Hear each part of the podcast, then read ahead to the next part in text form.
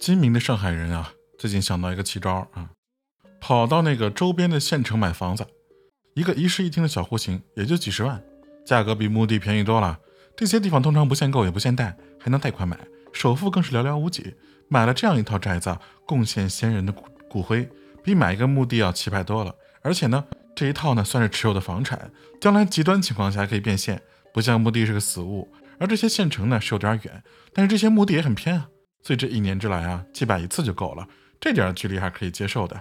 买这样的房子做墓地啊，可以说上对得起祖宗，下对得起子女了。